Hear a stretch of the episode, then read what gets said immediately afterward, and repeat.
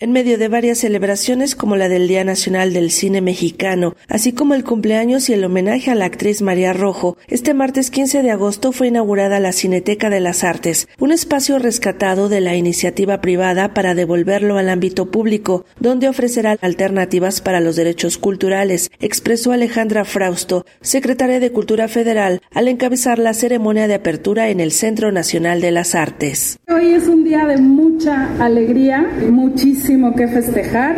María, de mi corazón, gracias por querer celebrar con nosotros. El contar con más pantallas para el cine mexicano siempre es un anhelo de todos ustedes. Aquí están quienes generan esta extraordinaria ventana, espejo gigante que es el cine. Y esta cineteca, pues fue mucho tiempo un cine privado y como bien dice el presidente de México, las empresas que nos deben de importar son las públicas son las del gobierno, y que tengamos la posibilidad de dar en una empresa sana como la de la Cineteca alternativas para los derechos culturales. Con 67 años de trayectoria profesional, la actriz y política María Rojo se convirtió en la figura homenajeada de este año por el Día Nacional del Cine Mexicano. La protagonista de cintas como Danzón, María de mi Corazón y Rojo Amanecer agradeció a todos los directores que la han acompañado en ese camino y sobre el cual se cuestionó si hubiera sido la misma de no haberse dedicado al séptimo arte. Muchas gracias a tantos amigos que están aquí.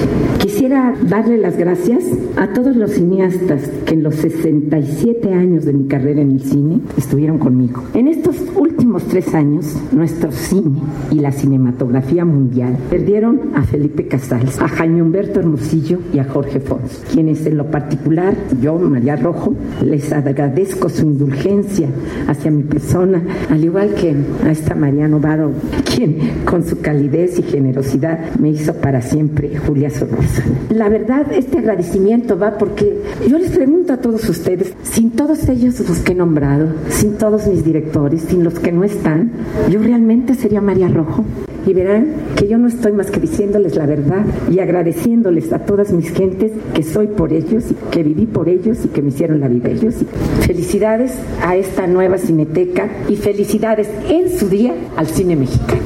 En ese sentido, la directora del Instituto Mexicano de Cinematografía, María Novaro, externó la gran valía que la figura de María Rojo tiene para el cine nacional. Ella dijo hace poco en una entrevista, mi forma de existir es el cine, pero también el cine mexicano no sería lo que es sin María Rojo. María Rojo representa muchas décadas de cine mexicano, tiene más de 100 películas y María Rojo ha sido generosísima con el cine mexicano. A mediados de los años 90, como diputada federal, defendió al cine mexicano como nadie, cuando el cine mexicano estaba siendo prácticamente desmantelado por políticas neoliberales. Todas esas políticas nefastas, María las combatió una por una con todas sus fuerzas. Muchas gracias María por todo.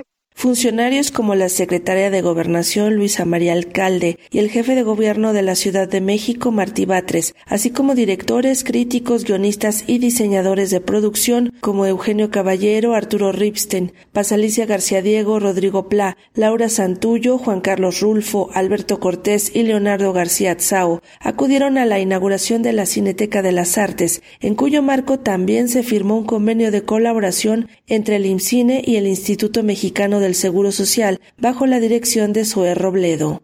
Es la posibilidad de que todos y cada uno de los teatros de la red de teatros del IMSS se conviertan en espacios para el cine y la cineteca tenga ese carácter de nacional, para que entonces no solamente sea aquí y con la posibilidad para ofrecer alternativas al público y a la audiencia de la Ciudad de México, sino que lo que ocurre aquí ocurre en Monclova y ocurre en Piedras Negras y ocurre en Los Mochis y ocurre en Culiacán y en todos y cada uno de los 38 teatros del IMSS que a partir de esta firma de convenio ya serán también espacios para el cine. Para Radio Educación, Sandra Karina Hernández.